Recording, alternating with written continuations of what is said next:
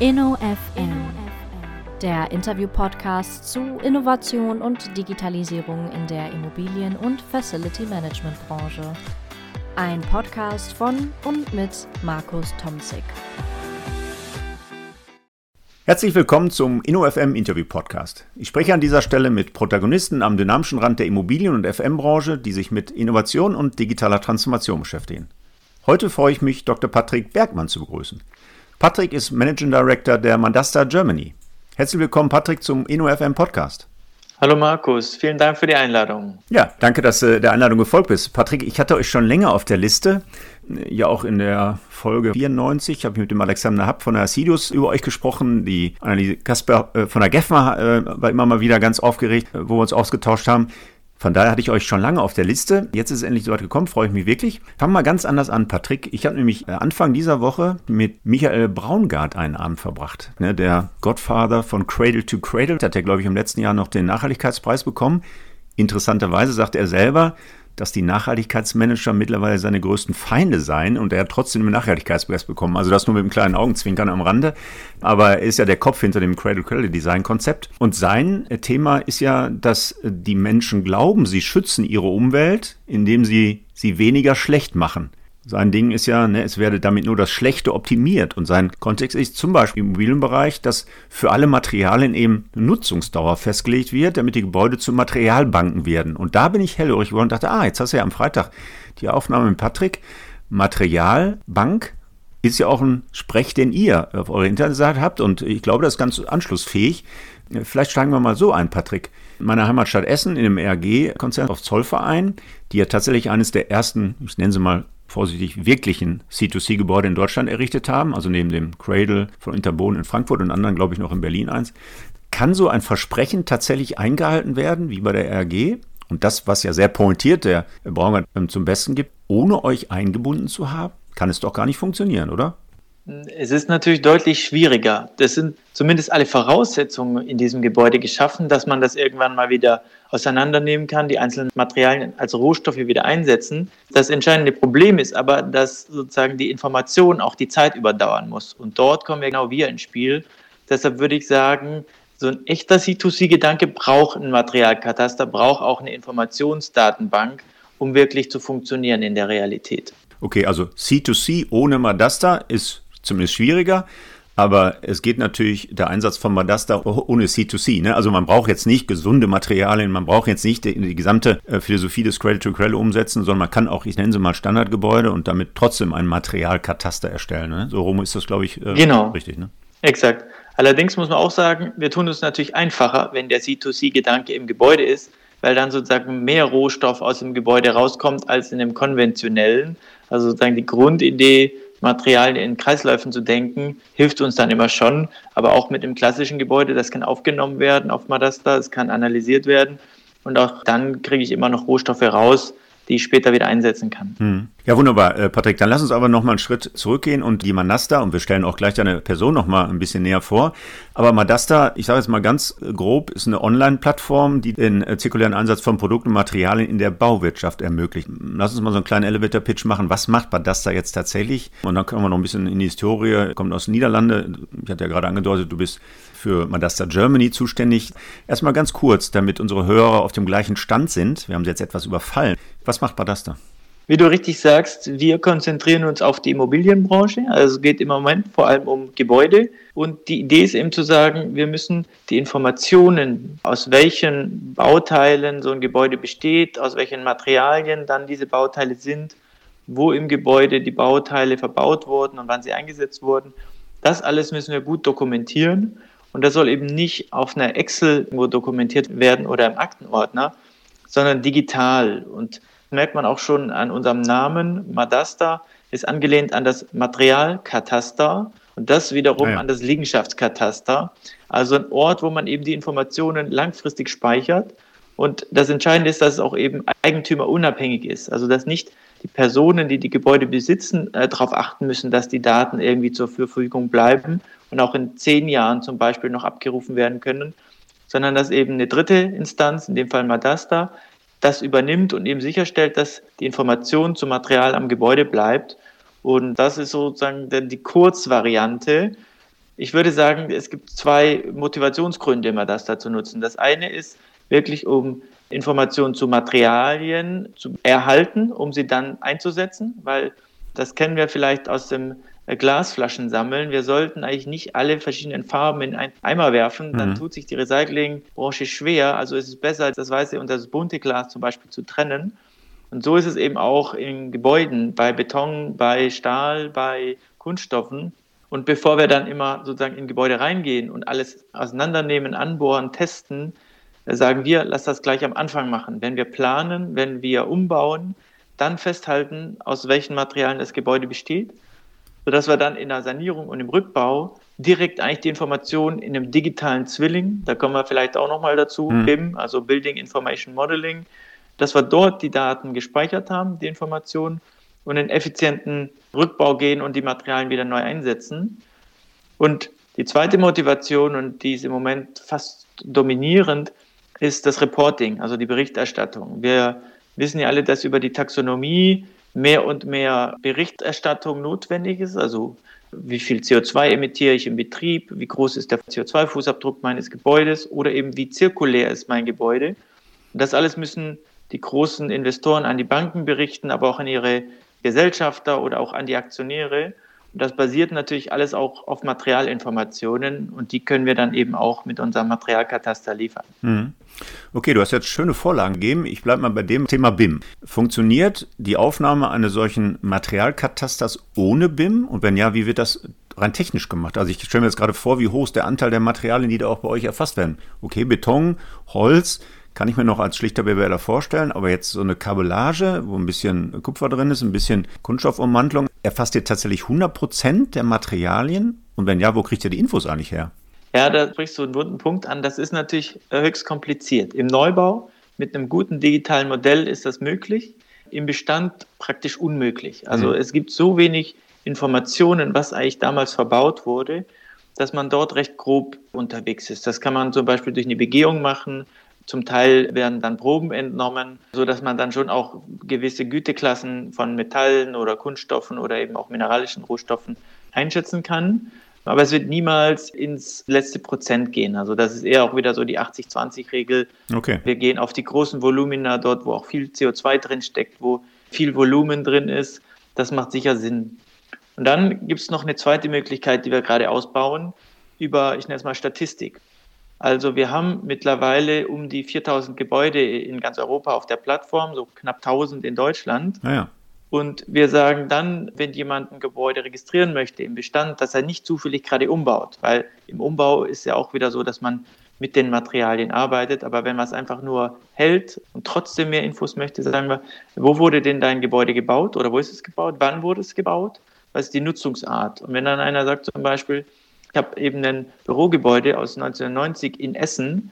Dann schauen wir, haben wir nicht zufällig andere Bürogebäude, die in diesem Jahr in Essen gebaut wurden, wo mhm. wir schon die Materialien kennen und können dann über den Rauminhalt zumindest hochrechnen, was vermutlich verbaut wurde. Und das gibt ganz gute Wahrscheinlichkeiten. Also 60, 70 Prozent, so standardisierter die Bauart, umso besser. Ich sage immer irgendwelche Kirchen oder Sonderbauten, da wird es natürlich schwierig, weil da fehlen die Vergleichsobjekte. Aber bei Wohngebäuden, Bürogebäuden geht das eigentlich ganz gut.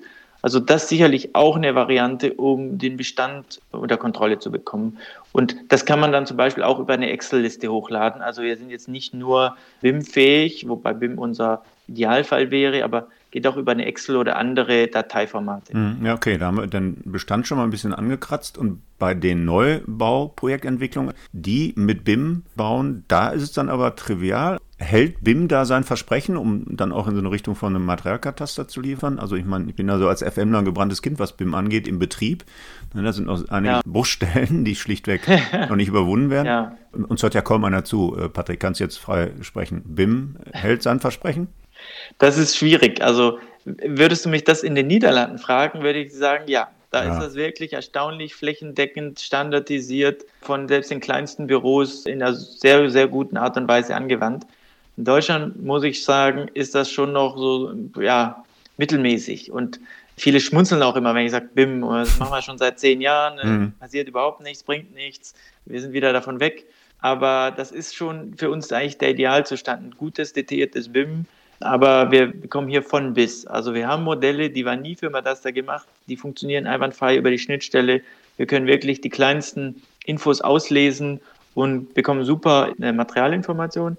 Es gibt auch aber auch Modelle, die müssen wir praktisch komplett überarbeiten, weil die Informationen nicht ordentlich hinterlegt sind, nicht als Attribute und so weiter, weil auch eine Standardisierung in Deutschland fehlt. Also ich habe schon das Gefühl, dass in Deutschland, wenn BIM beauftragt wird, was nicht immer der Fall ist, das muss man auch sagen, ja, klar. Also, ist auch so ein bisschen an die Projektentwickler gewandt, äh, ihr müsst das auch einfordern und am besten spezifizieren, was ihr gerne hättet. Aber wenn das dann sozusagen bestellt wird, dann planen oft die Architekturbüros, die Bauunternehmen, so wie sie es halt denken und brauchen, was ja auch verständlich ist. Und die Aggregation aber in so einem zentralen System ist dadurch natürlich höchst kompliziert, äh, weil jeder so ein bisschen seine eigenen Standards hat. Also was wir im Moment sehr viel machen, ist auch äh, BIM-Schulungen, damit alle Projektbeteiligten zumindest sich auf ein paar Grundverständnisse einigen können. Mhm.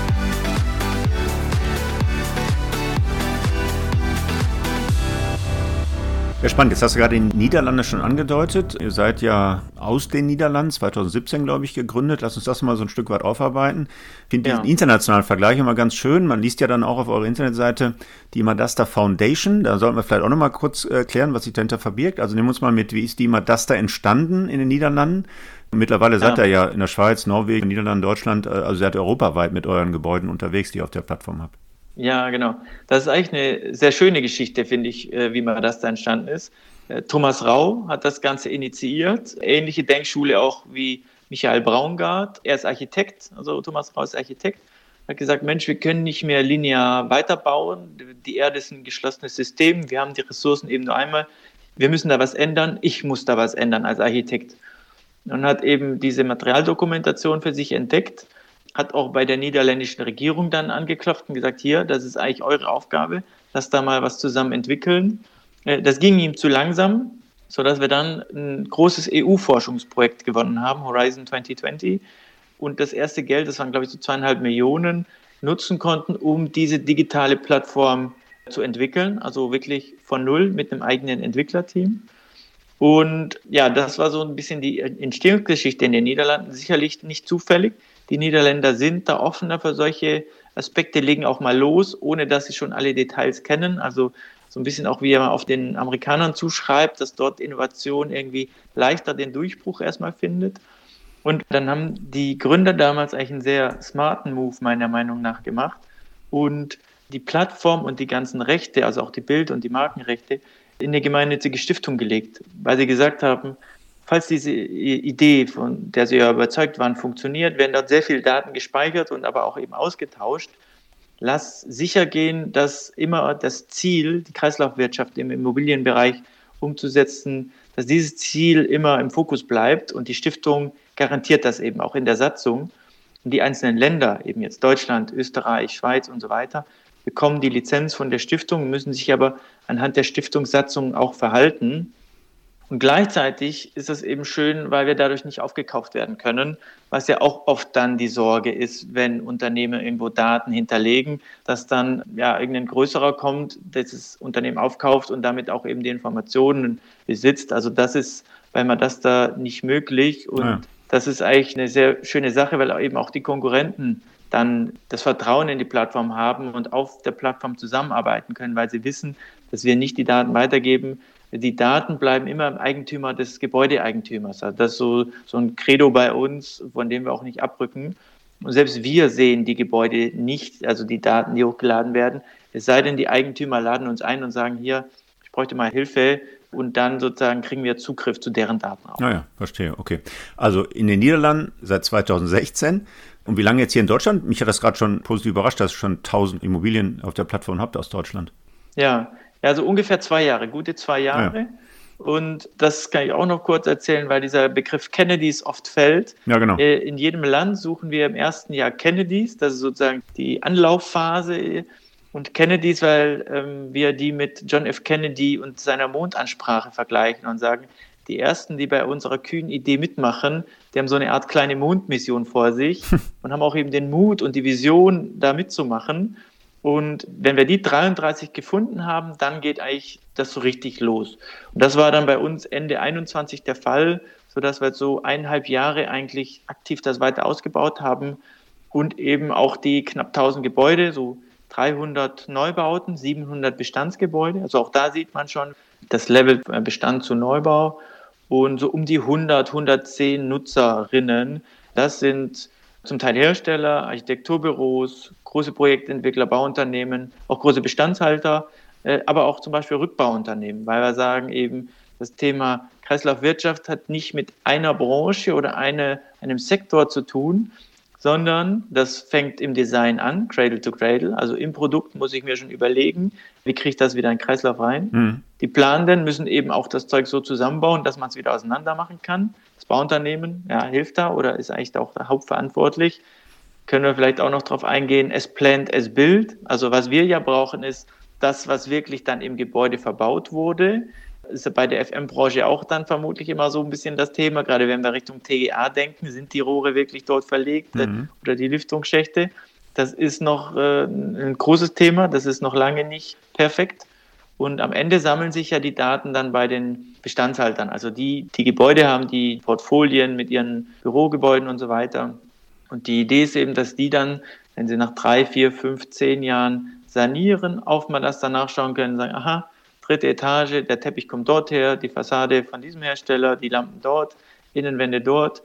Ich gebe das jetzt Dritten weiter, also da haben wir dann die Schnittstellen an lokale Marktplätze, dass eben man sehen kann, so in Köln im Oktober 23 werden 300 Quadratmeter Fassade frei. Wer möchte das eigentlich jetzt haben? Wer braucht diese Fassade als Reuse oder das Aluminium für ein Recycling? Und dann können das eben Architekten oder, oder andere Projektentwickler kaufen oder zumindest mal nehmen, ohne dass eine Entsorgung anfällt. Oder, und das ist eigentlich ganz interessant, was wir zurzeit sehen, die Hersteller melden sich und sagen, aha, da wird Aluminium frei, ich als Schüko hätte gern das, weil ich muss mir neue Fassaden ähm, herstellen. Oder es wird Gips frei, ich als Sagobar, Knauf, wer auch immer, hätte gern den Gips, um in meiner Produktion das zu nutzen. Oder auch Holz, auch immer beliebter, dass man das eben regional sourced, also die, die urbane Mine eben auch, was die Transportwege angeht, deutlich interessanter als zum Beispiel das Rohaluminium aus Chile oder Afrika zu hm, importieren, hm, mit allen Unwägbarkeiten, die es zurzeit dort auch gibt. Ja, sehr spannend, wirklich. Dann, Patrick, lass uns aber noch mal kurz klären, wie kommst du jetzt zu Madasta? Bist du auch Architekt? Warst du damals schon im Gründungsprozess in Niederlanden dabei oder bist du Techie, der die Plattform gebaut hat? Nimm uns mit, wie bist du jetzt zu Madasta gekommen? Ja, weder noch, ehrlich gesagt. Also ganz ursprünglich habe ich mal Politik studiert, was mittlerweile sicher hilfreich ist, weil das auch durchaus politisches Thema ja, unbedingt, ist. Ja, ja, nichts mit Bauen am Hut. Habe dann aber über so ein Seminar mein Interesse für die Immobilienbranche gefunden, bin dann in die Niederlande, habe dort mein Master in Urban Environmental Management äh, gemacht. Also da sieht man, da kam schon das Thema ja, Stadt und auch Umwelt rein. Und über einen Umweg äh, bin ich zur TU Dresden gekommen, habe dort eine Doktorarbeit geschrieben zur Bewertung nachhaltiger Gebäude. Also das war wirklich dann ein BWL-Lehrstuhl. Und ich habe mir eben angeschaut, wie werden solche Gebäude bewertet und wenn so ein Gebäude nachhaltig ist, also besondere Materialauswahl, wenig CO2-Emissionen, vielleicht gute Rückbaubarkeit, fällt das irgendwie ökonomisch ins Gewicht oder macht das überhaupt keinen Unterschied? Und das war so ein bisschen das Problem, warum meiner Meinung nach auch heute viel zu konventionell gebaut wird, weil die Bewertungsmethodik gar nicht für diese neuen Dinge ausgelegt ist. Habe das auch nochmal vertieft, muss ich sagen. Also ich war dann bei PwC in der Immobilienbewertung. Da war wirklich nur uns angeschaut, wie viel sind diese Gebäude wert, bevor sie gekauft oder na, wenn sie verkauft werden. Mhm. Und dort habe ich dann den Anruf aus den Niederlanden bekommen und gesagt, Mensch, dein Profil passt, du beschäftigst dich seit über zehn Jahren mit dem Thema nachhaltiges Bauen, hast auch ein bisschen Ahnung von Materialien, hast du nicht Lust, mal das da in Deutschland aufzubauen? Und das war sozusagen der Moment, wo ich wieder so ein bisschen zu meinen Wurzeln zurück bin. Und ja, macht mir riesig Spaß. Viel Arbeit, kann ich auch sagen. Also ist jetzt nicht so, dass man dann wenig, ein bisschen weniger vielleicht schon, aber nicht viel weniger arbeitet als davor. Aber ja, super interessantes Thema, sehr an der Zeit, also am Zahn der Zeit passiert sehr viel Neues. Man rennt auch mal gegen die Wand. Also das kenne ich auch. Die sind noch nicht alle bei diesem Thema sozusagen mit viel Motivation dabei. Und ja, so kommt man zu Madasta. Ja, cool. Jetzt hast du gerade gesagt, Mehrwert. Man liest ja auf eurer Internetseite ja auch Mehrwert. Das, ja. das Thema nochmal aufgreifen, weil du auch gerade gesagt, Immobilienbewertung. Wahrscheinlich könnte es doch auch so laufen, dass die bei einer Due Diligence äh, und einer Bewertung von Immobilien ein solches Thema mit aufgreifen könnten. Wird das auch schon gemacht? Ist das ein Thema oder ist das schon ein Haken dran? Fragezeichen. Das ist auf jeden Fall ein super interessantes Thema, jetzt auch nicht nur, weil das ein bisschen mein Hintergrund ist, weil zum einen glaube ich eben, die Branche in der Breite wird sich nur ändern, wenn sich äh, Neuerungen, Innovationen auch rechnen. Also mhm. ja, genau. gegen sozusagen eine ökonomische Idee wird man schwer ankommen, es sei denn durch harte Regulierung. Aber auch aus einer logischen Perspektive macht es durchaus Sinn zu sagen, sind nicht die Immobilieneigentümerinnen auch die Materialeigentümerinnen? Und dann wäre genau das der Fall, dass, dass man nicht nur irgendwie einen Ertragswert hat, also aus einer Miete, die man eben in so einer Immobilie erzielt, oder einen Grundstückswert, die ja zurzeit zum Beispiel steigen, sondern man hätte auch noch einen Materialwert und der wird bisher nicht berücksichtigt. Mhm. Und jetzt muss man natürlich sagen, wenn man konventionell baut, ist es ein bisschen schwieriger. Dann sind diese Materialwerte eher gering, weil eben viel geklebt, viel Verbundwerkstoff, weiß nicht, die Fügetechnik eben gar nicht dafür ausgerichtet. Aber wenn man das eben in der Planung berücksichtigt, dann ist es recht gut möglich, der Cradle in Düsseldorf, dort ist es angesprochen, das auch wieder zu trennen und das auch nachzuweisen. Und da sehen wir jetzt, dass erste Banken, die Berlin Hüb ist bei uns im Netzwerk, sagen, ja, das macht schon Sinn. Wir können uns vorstellen, dass das einen anderen Zins bedeutet, weil das auch taxonomiekonformer ist. Also ja. das, was ich schon sagte, das machen wir nicht nur zum Spaß, sondern das wird auch harte Regulierung werden und die Banken werden das dann auch zu spüren bekommen. Oder zum Beispiel auch in der Finanzierung, dass man sagt, ist das nicht wie ein Eigenkapital, also eine Sicherung, die ich ja als Bank bekomme, unabhängig, ob das Gebäude steht oder nicht. Ich kenne den Materialwert und das ist sozusagen was, was ich dir als Eigenkapital anrechne. Also da gibt es höchst spannende Überlegungen. Man muss sagen, in der Praxis noch nicht so ganz am Markt angekommen. Äh, es gibt aber ein schönes Beispiel in Viersen. Also der Kreis Viersen hat äh, drei sehr zirkuläre Gebäude Eins ist fertig, zwei geplant. Und da hat das Bauministerium gesagt, jawohl, ähm, ich kann das nachvollziehen, diesen Rohstoffrestwert. Da ist das zum Beispiel über Madasta auch an Rohstoffbörsen gekoppelt, also echte Marktwerte, ganz transparent nachvollziehbar. Das darfst du in deinem Haushalt als Vermögen anrechnen. Und die haben jetzt dort äh, sieben Millionen für ein Gebäude als Rohstoffwert zugesagt bekommen. Ah, ja. Das heißt, das hat natürlich schon in dem Fall zugegeben negativen Haushalt. Also die meisten Kommunen sind ja verschuldet. Er hat aber entlastet. Also da hatte das wirklich eine direkte positive Auswirkung. Ja, ja aber spannend.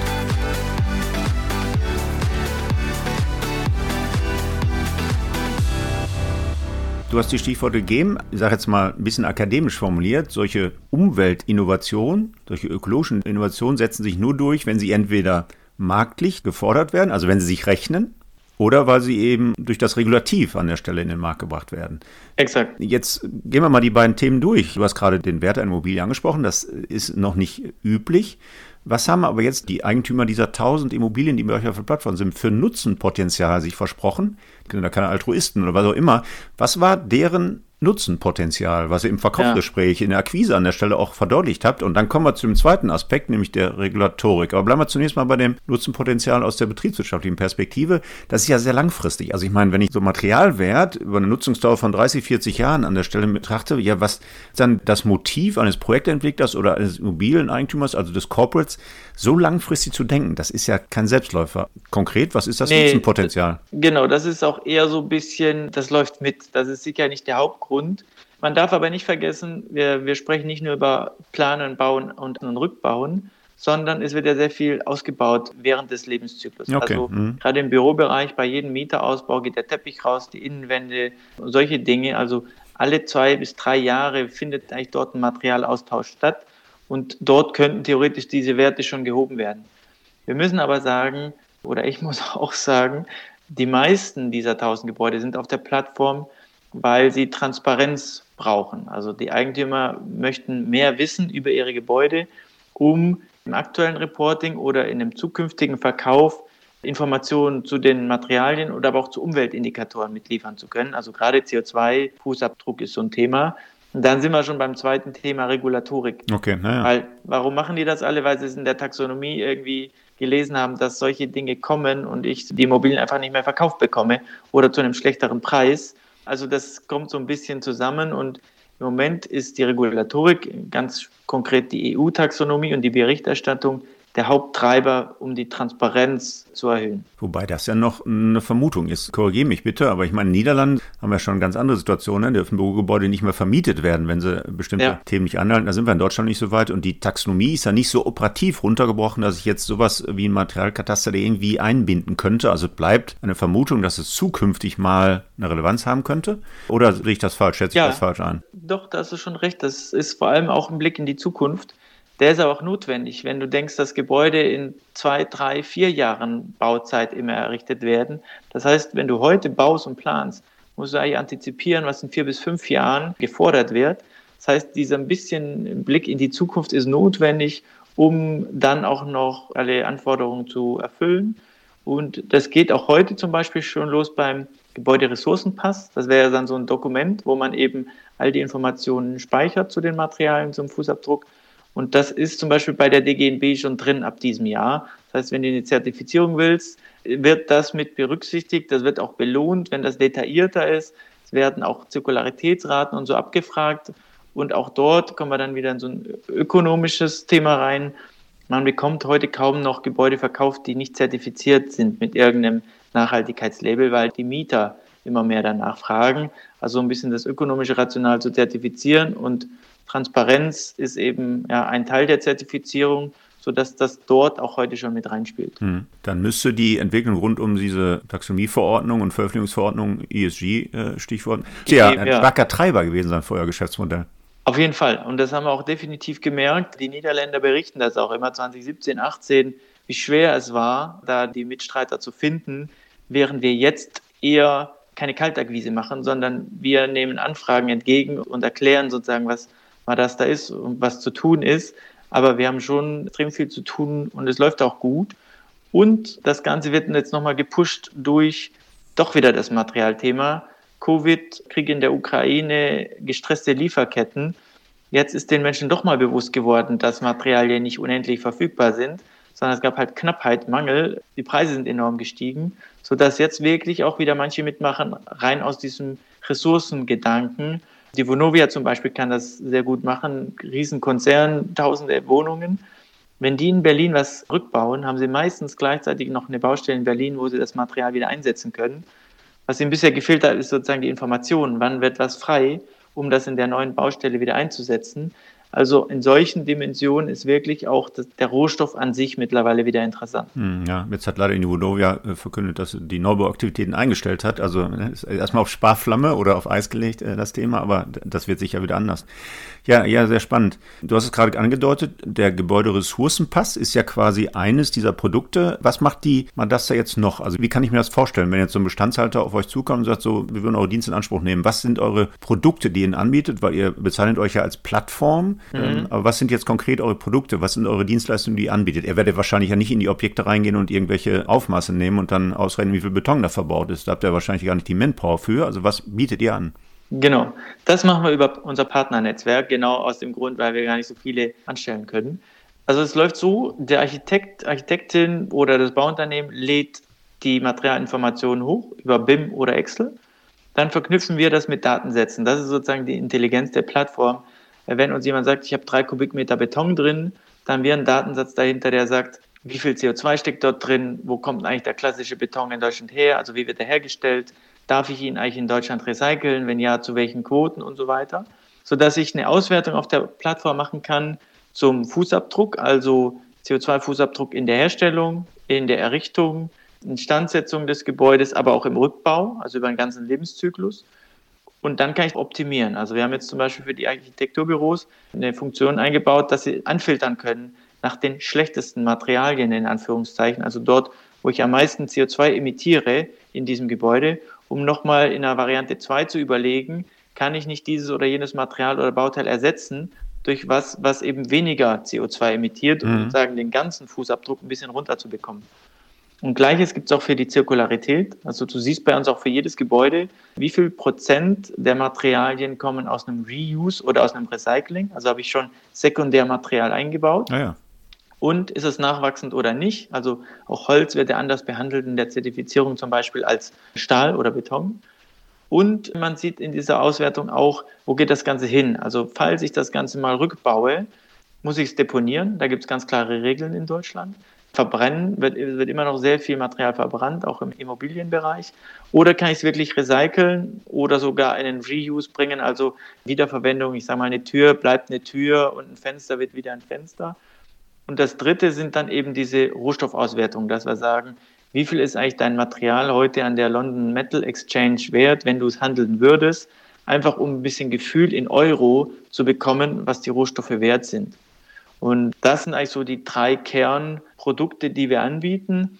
Was wir eben aber auch machen, das hat sich so entwickelt, wie gesagt, den Architekten zu helfen, ein bisschen Planung zu optimieren, aber auch zum Beispiel den Herstellern zu zeigen, wo überall ihre Produkte verbaut sind. Also, dass wir zum Beispiel in einem Schüko zeigen, wo überall Schüko-Fassade drin ist, weil falls er wirklich das Aluminium zurückhaben möchte, hilft es ihm ja sozusagen eine Übersicht, auch wieder eine Transparenz zu haben wo er seine Fassaden abholen könnte. Also dort so den Kreis wieder zu den Herstellern zu schließen, dass sie ihr eigenes Material wieder zurücknehmen können. Hm. Und wie sieht dann euer konkretes Pricing-Modell aus? Also ich habe jetzt ganz viele Ideen. Du hast gerade gesagt, ihr berechnet ja die finanziellen äh, Rohstoffrestwerte der Materialien. Ihr bietet einen solchen Gebäuderessourcenpass an bietet aber auch eine Plattform an. Es könnte eine SaaS-Lösung sein. Es könnte, keine Ahnung, ein Promille der Ressourcenrestwerte sein. Also wie sieht euer äh, konkretes ja. Pricing-Modell aus?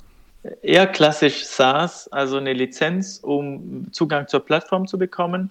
Ich sage immer ein bisschen wie bei Netflix, man holt sich den Account, zahlt eine Jahresgebühr. Für Privatpersonen liegt die bei 20 Euro, also recht gering, weil wir wollen ja, dass viele Leute auch diese Plattform nutzen. Bei den Gewerblichen, also gerade den Unternehmen, geht die bei 1000 Euro los. Und dann hat man aber auch Zugang zu all diesen Funktionalitäten, die ich besprochen habe. Da wird aber nochmal abgerechnet nach Anzahl der Personen, die gleichzeitig auf der Plattform sind. Also klar, ein kleines Architekturbüro, da reicht ein Zugang. Aber wenn wir so eine Art Invest oder eben eine Vonovia, da sind dann schon mal 10, 15 Personen aktiv gleichzeitig, weil es ja auch mehrere Projekte gibt. Das sind jeweils 900 Euro. Und wir sagen natürlich auch für jedes Gebäude äh, nehmen wir 100 Euro. Das heißt, viele Gebäude kosten mehr als wenige Gebäude. Mhm. Und dadurch ist es aber recht transparent. Also ich habe sozusagen den Zugang mit ein bisschen auch Support und Schulung, weil klar, man muss sich da ein bisschen einarbeiten. Und dann wird pro Account, also pro Person und pro Gebäude, also pro Objekt abgerechnet. Ja, ja, ja das hört sich wirklich sehr transparent an.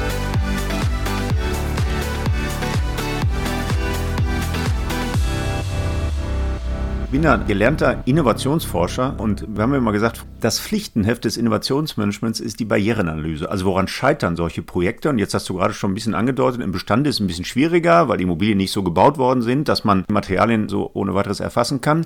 Gibt es aber noch andere Hürden, die Diffusion eines solchen Angebots der Madasta erschweren? Nimm uns da nochmal mit. Also ich gehe mal davon aus, und das soll kein Bashing werden, dass in den Niederlanden, die insgesamt ein bisschen progressiver sind und in den Niederlanden so ein Building Circular Thema ein bisschen weiter ist als in Deutschland. Wo liegen die Hürden in Deutschland, dass ihr nicht 1000, sondern 10.000 Immobilien schon auf der Plattform habt?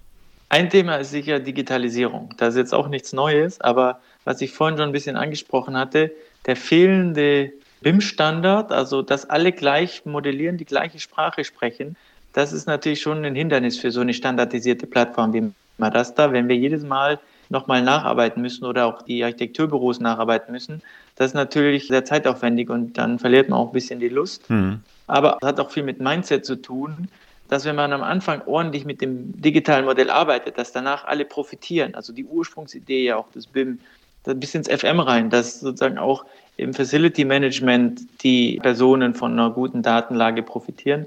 Das fehlt ein bisschen in Deutschland. Das ist in den Niederlanden sicher weiter. Das andere ist sicher auch die Regulatorik, dass so ein bisschen unklar ist, wo eigentlich das Ziel hingehen soll. Klar, wir wissen irgendwie, wir wollen 2045, 40, wann auch immer, in den Städten machen wir sogar früher, klimaneutral sein, CO2-neutral. Aber wie das eigentlich umgesetzt werden soll und wann welche Milestones kommen, das machen die Niederländer auch besser. Also da wird ganz klar operationalisiert, was ist in den einzelnen Jahren zu tun, um dieses Ziel zu erreichen. Das ist bei uns auch eher recht schwammig. Das ist noch was. Und die Vision so ein bisschen, wo geht eigentlich so eine Baubranche hin? Wo sind wir in 10, 15 Jahren? Da tun wir uns auch eher schwer. Die, die meisten Immobilienmenschen leben im Hier und Jetzt und wissen, was sie die letzten 20 Jahre gemacht haben. Aber mal so ein bisschen in die Zukunft zu denken, was natürlich auch immer das da fordert, ja, genau. das äh, ist schwierig. Mhm. Da, da merke ich auch, dass das so eine Hürde ist. Okay. Ist jetzt ein bisschen böse formuliert, aber da habe ich dann immer gesagt, die Entwicklungsfähigkeit von manchen Unternehmen zeigt sich an der Restlaufzeit der Vorstandsverträge. Ne? Also wenn ich jetzt nur vier Jahre ja. im Sattel sitze, ja. warum soll ich dann über Jahrzehnte planen? Ja. Das ist auch, was ich so grundsätzlich sage, was würde ich mir wünschen, dass die Menschen langfristig denken. Also nicht immer nur die Investitionskosten sehen, sondern wirklich mal über so einen Lebenszyklus von der Immobilie. Dann würden die Hersteller anders produzieren, es würde anders eingebaut. Also ich glaube schon, dass unsere Gesellschaft ja sehr kurzfristig denkt und immer den kurzfristigen Nutzen eigentlich im Blick hat wie du sagst, vielleicht bis zum Ende des Vertrags oder so weiter. Und dass das natürlich enorm hinderlich ist bei so einem langfristigen Thema wie Kreislaufwirtschaft im Immobilienbereich. Okay, gibt es denn irgendwelche Reaktionen aus der deutschen Politik an der Stelle? Bauministerium Habeck, keine Ahnung. Man könnte ja noch ein Stück weit über eine Flankierung in Deutschland nachdenken und nicht nur über ESG aus Brüssel kommen. Gibt es da eine Reaktion? Du schmunzelst gerade, das können die Podcast-Hörer nicht sehen, aber wie sieht es aus? Ist das in irgendeiner Form politisch en vogue, so ein Thema, man das da in Deutschland? Schleppend. Also wenn man überlegt, dass wir vor zwei Jahren eigentlich angefangen haben, dass die Taxonomie ja schon viel länger eigentlich zurückgreift, würde ich sagen, ist die deutsche Politik bei dem Thema eher hinten dran. Jetzt ist klar, irgendwie mit Covid, dem Krieg in der Ukraine, es gab ein paar andere Dinge, äh, akutere Dinge zu lösen, aber es gibt immer irgendwelche Krisen. Also ich finde, das Thema ist dort noch unterrepräsentiert. Ich weiß, dass auch das BBSR bzw. das Bauministerium jetzt an so einem Gebäudepass arbeitet, also dass die sich auch überlegen, wie müsste eigentlich sowas aussehen. Es gibt jetzt auch in dem Referat eine verantwortliche Person, die sich dem Thema Kreislaufwirtschaft widmet.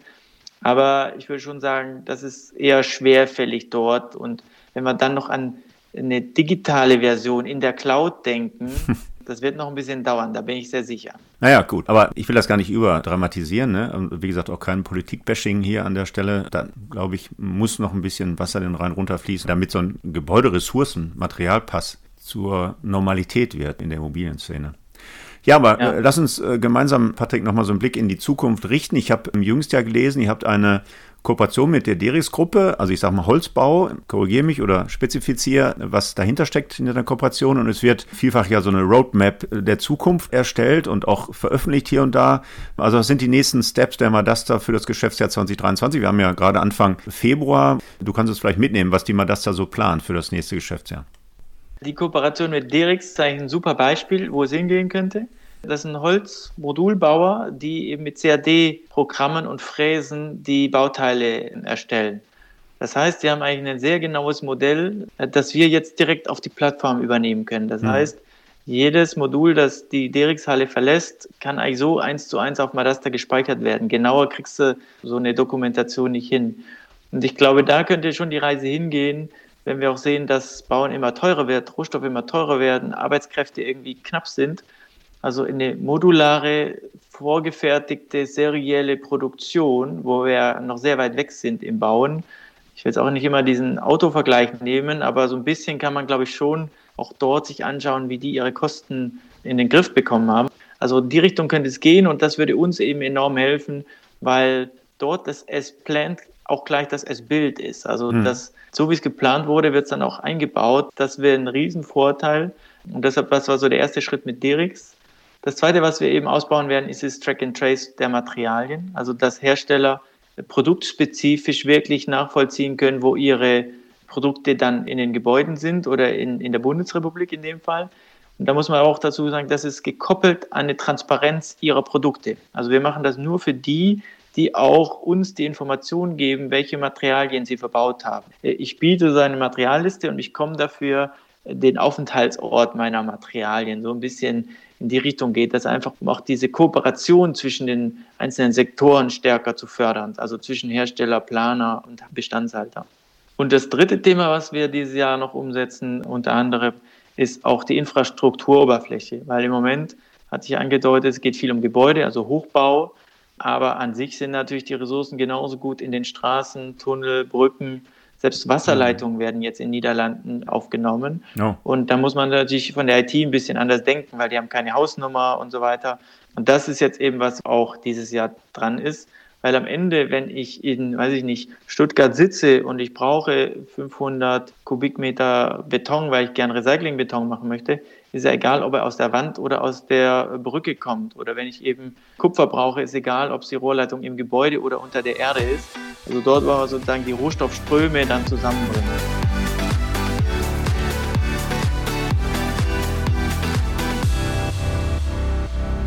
Ja, sehr spannend, Patrick. Wir haben ja ganz zu Anfang der Folge über das Verwaltungsgebäude der RAG auf Solverein gesprochen.